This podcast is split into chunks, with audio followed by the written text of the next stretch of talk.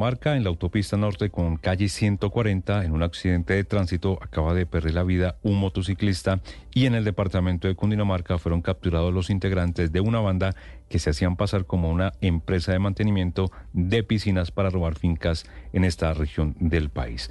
Las noticias del Ojo de la Noche, como siempre, Eduard Porras. Compañeros, muy buenos días para ustedes, buenos días para todos los oyentes de Blue Radio. Aquí está la información con los hechos más importantes ocurridos en la capital del país mientras que ustedes dormían. Y a esta hora nos encontramos sobre la autopista norte con calle 140, sentido sur-norte de la vía por el carril central, donde hace aproximadamente 20 minutos ocurrió un fuerte accidente de tránsito.